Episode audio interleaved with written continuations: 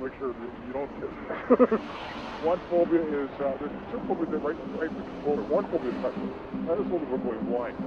Really? And, uh, yeah. About eyes? Oh no, my, my vision is fine. It's just, I fear, uh, like, uh, everything based on imagination. For example,